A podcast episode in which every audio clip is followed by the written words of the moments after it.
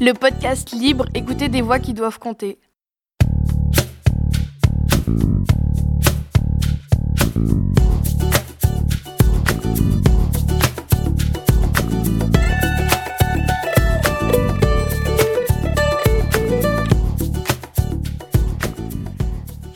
Bienvenue à toutes et à tous pour ce troisième épisode de notre podcast Livre qui lutte contre le sexisme. Nous sommes à la Cité Audacieuse avec l'association dont le genre égal et le centre socioculturel de Belleville.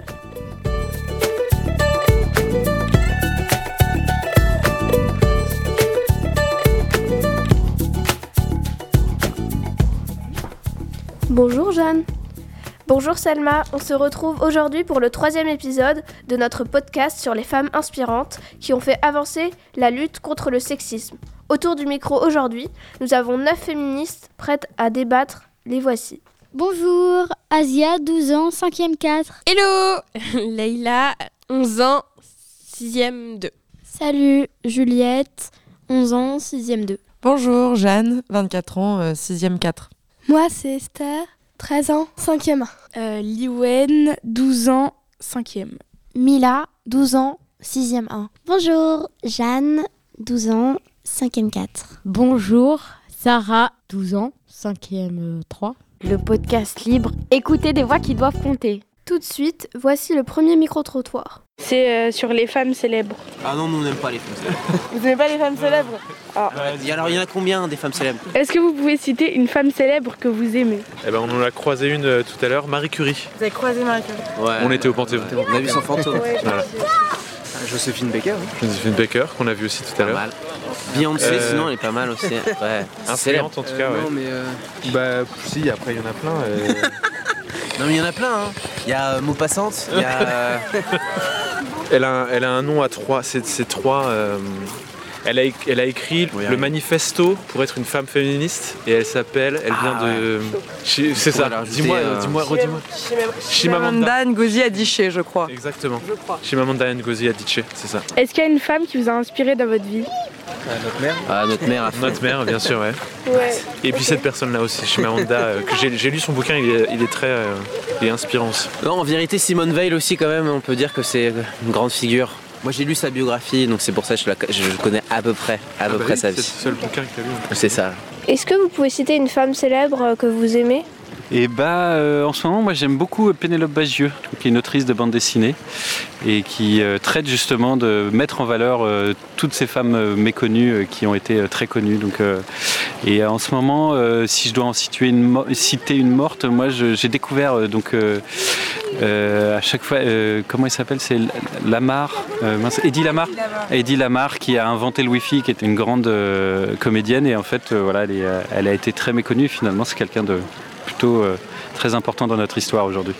Est-ce qu'il y a une femme euh, qui vous a inspiré dans votre vie? Euh, Est-ce qu'il y a une femme qui m'a inspiré? Oui. Alors il faudrait que je réfléchisse euh, un petit peu. Je dirais euh, Mélanie Klein, qui est une psychanalyste euh, euh, qui a beaucoup travaillé avec les enfants et qui a mm, permis qu'on comprenne bien, bien des choses sur, sur leur fonctionnement. Alors les filles, qu'est-ce que vous en avez pensé? Le podcast libre, écoutez des voix qui doivent compter. Euh, alors, j'ai pas trouvé ça très normal euh, que la personne ait, ait réfléchi avant de dire euh, la personne qui l'a inspiré le plus. Enfin, normalement, ça arrive comme ça. Enfin, je sais pas. Moi, j'aurais dit ma mère. Euh, moi, j'ai été surprise. Euh, Il y a beaucoup de gens qui ont répondu des noms qu'on connaît pas forcément. Et euh, j'ai trouvé que c'était bien. Ça voudrait dire qu'ils sont connaissent beaucoup de- des choses sur certains sujets et qui connaissent certaines femmes qui ont fait avancer les choses. C'est bien. Il y a beaucoup de personnes qui ont dit que c'était leur mère et moi je trouve ça bien parce que c'est pas forcément des femmes hyper connues, enfin pas connues du tout du coup, mais elles les ont inspirées parce que bah ça peut être des grandes femmes même si elles sont pas connues.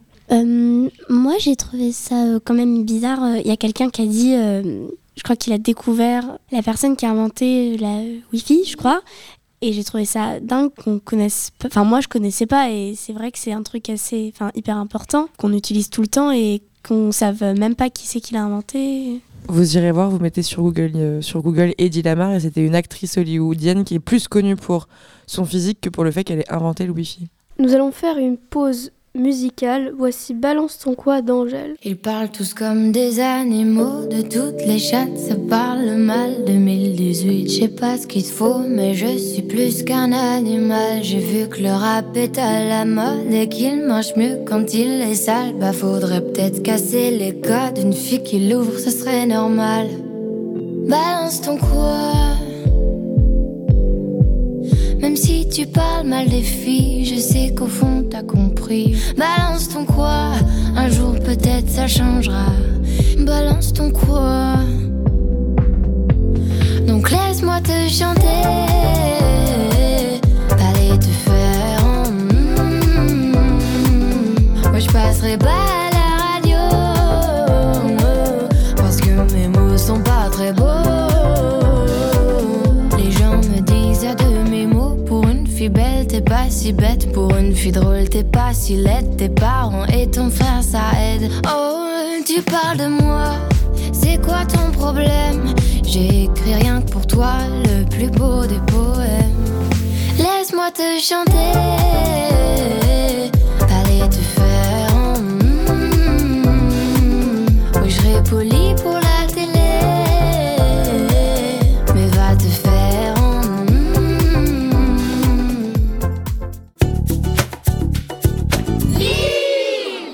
Le podcast libre, écoutez des voix qui doivent compter.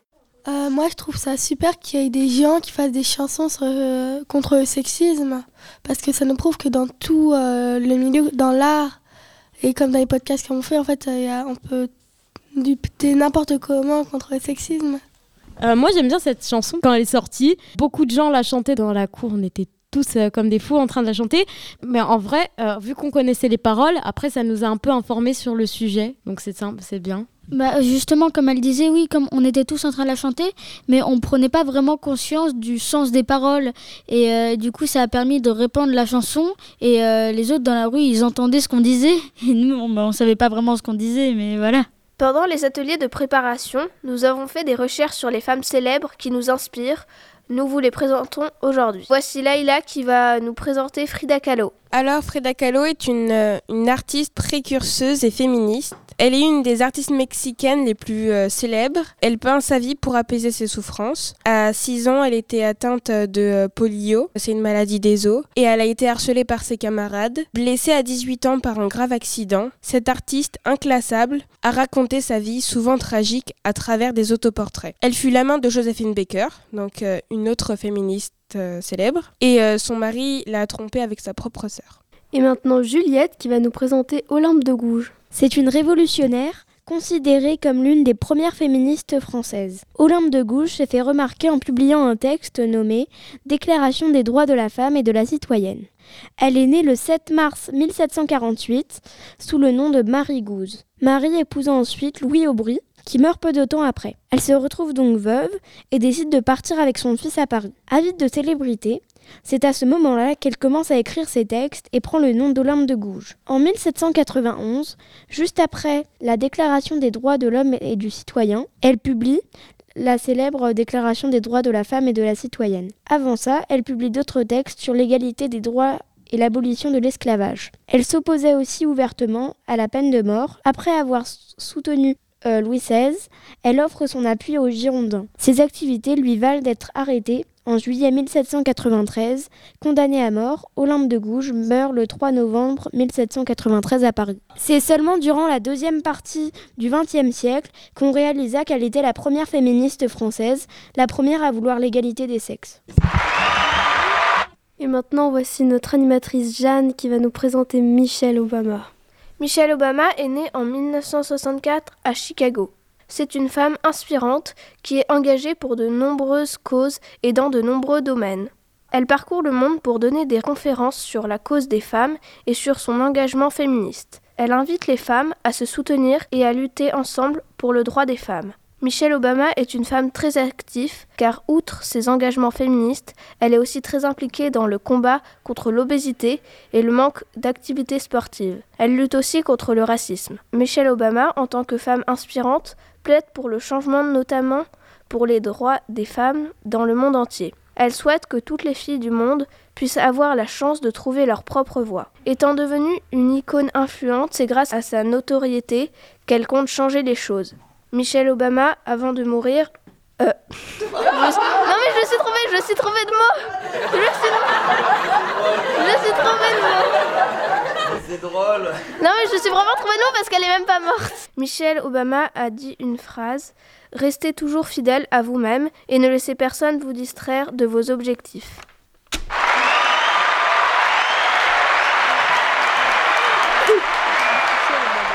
Maintenant, Asia qui va nous présenter Billie Jenkins. Billie Jenkins naît en 1943 à Long Beach, Californie. Aujourd'hui, âgée de 78 ans, l'américaine Billie Jenkins a connu une carrière sportive extraordinaire, tout en devenant l'une des icônes de la lutte pour l'égalité des sexes. En effet, si des Serena Williams ou des Maria Sharapova peuvent s'enorgueillir de gagner aussi bien leur vie que Roger ou Raphaël, c'est le fait d'une de leurs prédécesseuses, une certaine Billie Jenkins. En effet, cette légende de la petite balle jaune des années 60-70 a énormément œuvré pour que la femme ait la paye qu'elle mérite dans le tennis, et elle est devenue l'une des figures emblématiques du féminisme mondial. Et tout de suite, Liwen qui va nous présenter les colleuses. Le mouvement des colleuses est un mouvement féministe lancé par Marguerite Stern, une ancienne fémène, en 2018. Il consiste à coller des slogans dans les rues en format visible d'une lettre par feuille A4, à l'impact visuel important. Dénonçant les violences et injustices faites aux femmes, à la persistance des féminicides dans la société actuelle.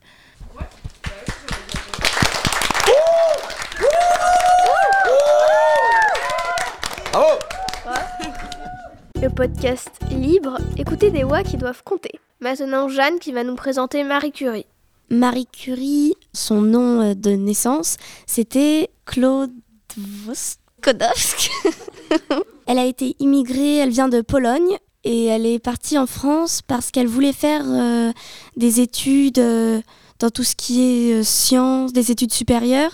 Et seulement, euh, elle ne pouvait pas continuer là-bas parce qu'elle était une femme. Elle est allée en France, euh, à Paris.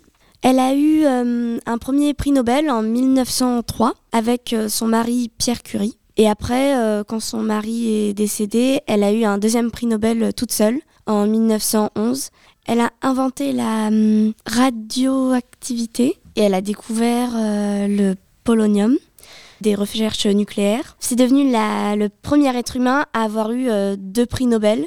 Et c'est une des plus grandes, c'est considéré comme une des plus grandes scientifiques de l'histoire mondiale. Elle est enterrée au Panthéon et elle est sous une chape de plomb parce que son corps il est encore radioactif car elle a tout le temps travaillé dans la recherche nucléaire. En fait, je pense pas plutôt qu'elle a été cachée par son mari, mais elle a été beaucoup associée à son mari. Donc quand on présente Marie Curie, on présente aussi ben, son mari, du coup. Et aussi, eh ben, euh, quand ils ont reçu leur prix Nobel, euh, bah, Pierre Curie, au début, il était décerné qu'à Pierre Curie. Et ensuite, il a dit j'aimerais le partager avec ma femme, parce qu'elle a aussi euh, beaucoup travaillé sur euh, ce projet. Et euh, une fois qu'ils l'ont reçu, quand ils sont rentrés chez eux, et bah, euh, les journalistes, ils ont posé plein de questions sur leur travail à Pierre Curie et plein de questions sur la vie personnelle, comment ça se passe chez, chez eux à Marie Curie. Est-ce que vous savez euh, comment ça s'appelle euh, le fait d'invisibiliser le travail d'une femme quand elle a été quand ça a été fait en collaboration avec un homme? Ou alors le fait d'attribuer à un homme une recherche qui a été faite par une femme ça a un nom? Est-ce que tu tu peux nous dire comment ça s'appelle? Je crois que c'est l'effet Mathilda. Exactement, ça s'appelle l'effet Mathilda, c'est quelque chose qui est très courant. Si vous tapez effet Mathilda sur Wikipédia, vous aurez plein d'exemples de recherches scientifiques qui ont été faites par des femmes et qui ont été ensuite volées par les hommes. Nous allons maintenant passer au deuxième et au dernier micro-trottoir. Euh, Est-ce que vous pouvez citer une femme célèbre que vous aimez Simone Veil. Est-ce qu'il y a une femme qui vous a inspiré dans votre vie Bah, Simone Veil, justement, parce que moi je travaille pour les droits de l'homme et surtout les droits des femmes. Et donc c'est quelqu'un qui m'a inspiré, euh, Simone Veil, voilà. Est-ce que vous pouvez citer une femme célèbre que vous aimez Ah, euh, bah, elle est décédée, mais euh, Toni Morrison, c'est une, c'est un- une autrice. Qu'il y a une femme qui vous a inspiré dans votre vie Je pense qu'il y en a plein, plein, plein, plein qui m'ont inspiré dans ma vie. euh, parce que la réponse facile et que tout le monde va dire, c'est genre ma maman. Et non, je pense même euh, plus que ma maman, ma grande sœur. Euh, ma grande sœur, euh, bah, ma grande sœur, comme elle a été la première, elle a un peu euh, fait en sorte de sortir de ces, de codes patriarcaux. Et du coup, on a pu suivre, ma petite sœur et moi, sans pression derrière. Est-ce que vous pouvez citer une fan célèbre que vous aimez Simone, sinon. Simone Veil, évidemment. Est-ce qu'il y a une femme qui vous a inspiré dans votre vie Gisèle Halimi. Un peu, ouais. Gisèle Halimi, ma grand-mère aussi. Et toi, il y a une Voilà. femme qui t'a inspiré dans ta vie, ta mère Ma mère, maman. Est-ce que vous pouvez citer d'abord une femme célèbre que vous aimez Sarah Moon, Sarah Moon. La photographe Sarah Moon. Sarah Moon, je cherche son nom. Et du coup, est-ce qu'il y a une femme qui vous a inspiré dans votre vie Ah bah plus d'une forcément. Hein. En fait, à, à- juste à cette question-là, oui, il y a beaucoup. euh, commencé par les femmes de ma famille, sûrement qu'elles qu'elles m'ont inspiré. Est-ce que vous pouvez citer une femme célèbre que vous aimez? D'abord euh, Marie Curie et après euh, Simone Veil, la celle qui a fait passer la- euh, le droit à la, co- à la contraception et à l'avortement. Et est-ce qu'il y a une femme euh, qui vous a inspiré dans votre vie? Ma femme.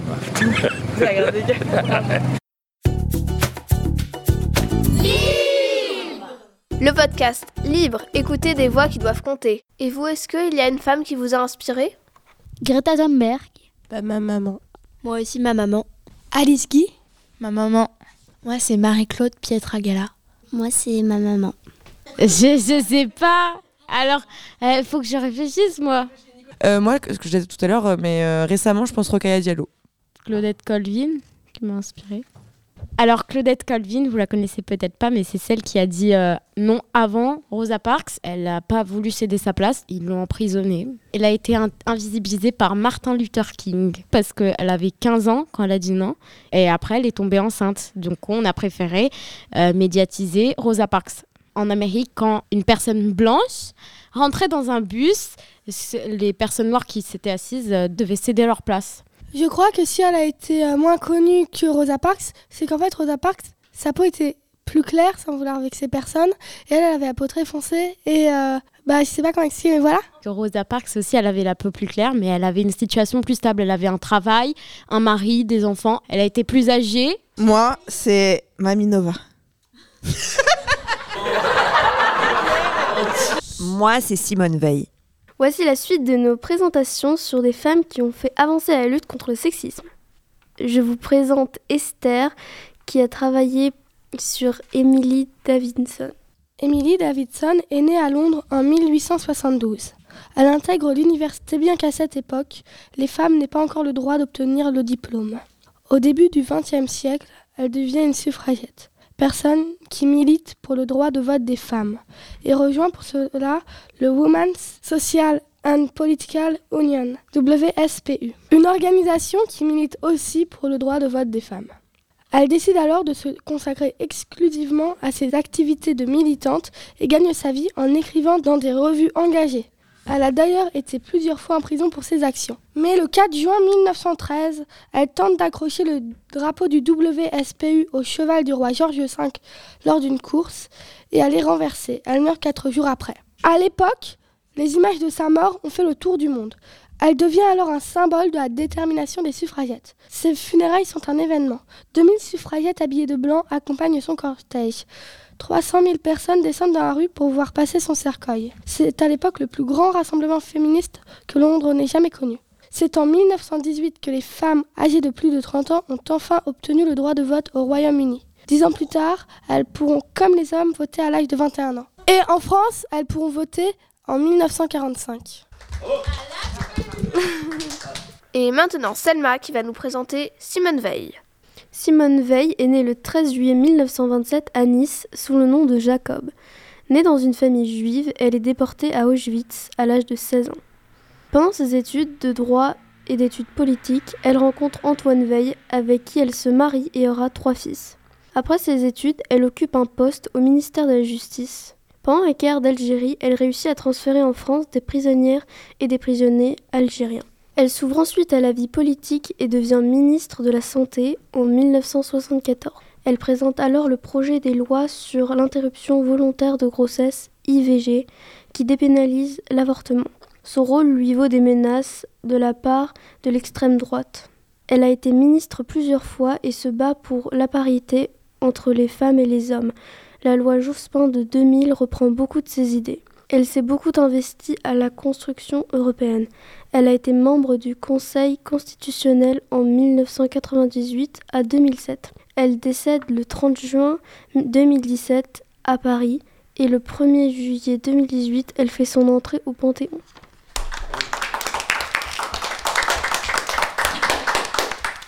Le podcast libre, écoutez des voix qui doivent compter. Maintenant, Mila qui nous présente Emma Watson. Emma Watson est née en 1990 au Royaume-Uni. Elle jouera dans Harry Potter. Actrice engagée, elle est remarquée lors d'un discours féministe aux Nations Unies. Elle est d'ailleurs nommée ambassadrice de bonne volonté par l'ONU des femmes en 2014. Elle agit aussi en faveur du commerce équitable et du développement durable. Et maintenant, Sarah qui va nous présenter Joséphine Baker. Joséphine Baker, de son vrai nom Frida Joséphine MacDonald, est née le 3 juin 1906 à Saint-Louis, dans le Missouri, dans une famille nombreuse très pauvre. Obligée de travailler pour aider sa mère, elle cherche au plus vite à quitter le foyer familial et entre dans une troupe d'artistes de rue avec laquelle elle part sur les routes. Elle tente en vain sa chance à Broadway, mais est repérée pour participer à une revue en France. Joséphine Baker quitte les États-Unis en 1925. Après avoir fait salle comble en 1925 au théâtre des Champs-Élysées comme danseuse dans la revue Nègre, elle se lance avec autant de bonheur dans la chanson. Joséphine a eu un phénoménal succès grâce à sa chanson J'ai deux amours, sortie en 1930. Titre qui, dès lors, ouvrira chacun de ses récitals et imposera définitivement celle qu'on appelait la Vénus noire comme l'unique rivale de Miss Tinguette, l'autre grande vedette de ces années folles qui touchaient à leur fin. Dès le début de la Seconde Guerre mondiale, Joséphine Baker met son talent à la contribution en chantant pour les soldats alors au front. En septembre 1939, elle devient agent du contre-espionnage français. À cet effet, elle fréquente la haute société parisienne, puis se mobilise pour la Croix-Rouge. Et à Washington, en 1963, elle accompagne la marche de Martin Luther King pour les droits civiques vêtue de son uniforme de l'armée française avec ses décorations. En France, je n'ai jamais peur. Elle meurt le 12 avril 1975 des suites d'une hémorragie cérébrale. Le 30 novembre 2021, Joséphine Baker entre au Panthéon. Elle y est la sixième femme et la, et la première de couleur.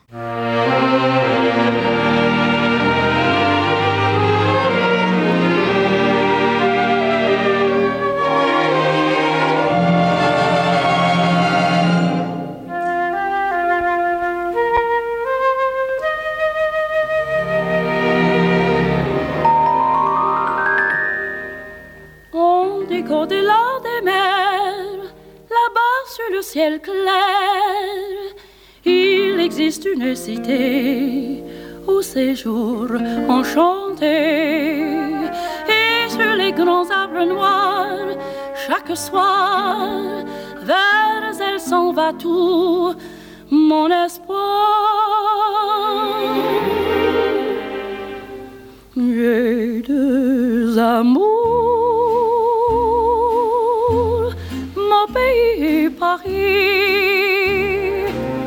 parole toujours, mon cœur est ravi, ma savane est belle,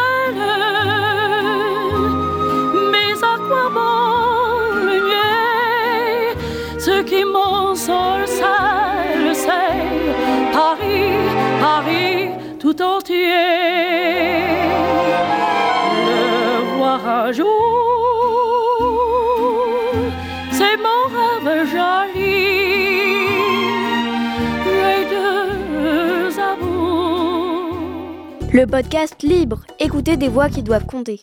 Maintenant, Jasmine qui va nous présenter Camille Claudel depuis chez elle car elle est malade. Alors, euh, Camille Claudel, c'est une éminente euh, artiste et une sculptrice française. Elle est née donc le 8 décembre 1864 dans un petit village et euh, elle vit avec sa famille, donc euh, Paul Claudel, donc euh, avec qui elle entretient une relation vraiment fusionnelle, son petit frère. Et, et donc elle est, elle est le frère aîné donc, donc de son petit frère et d'une et d'une sœur, oui. Elle est encouragée par donc son père et Alfred Boucher, donc qui est un, un sculpteur, euh, un sculpteur Mais euh, sa mère euh, ne veut pas qu'elle fasse de la sculpture parce que à l'époque, c'est les hommes qui font la sculpture et, et donc pas les femmes. Donc elle, elle veut absolument pas qu'elle ne fasse de la sculpture, mais son père va s'y opposer farouchement et l'aider. Ils vont déménager à Paris et elle va commencer à sculpter euh, donc dans un atelier avec Alfred Boucher. Il va partir en voyage. Il va lui donner comme professeur Rodin, qui est un éminent euh, sculpteur. Et là, euh, donc ils vont tomber amoureux et pendant dix ans, ils vont s'aimer, vont s'aimer beaucoup, beaucoup. Mais elle est, elle est dans l'ombre de cet éminent sculpteur qu'on la prend toujours pour l'élève de Rodin, la muse de Rodin, toujours Rodin, Rodin.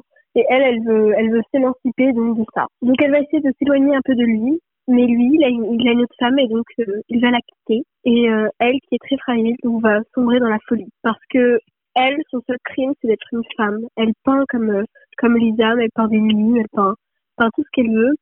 Et donc malheureusement, tout le monde la méprise, ce genre de choses. Sa mère, donc, va l'envoyer dans va l'envoyer dans un hôtel psychiatrique. Et Camille Claudel va la supplier de pas la mettre dans un hôpital psychiatrique. Mais rien n'y fait. Sa mère meurt, son père aussi, et il reste son frère, Paul Claudel. Ils avaient ensemble une, une relation très fusionnelle. Mais, mais il refuse de la sortir donc euh, de cet enfer.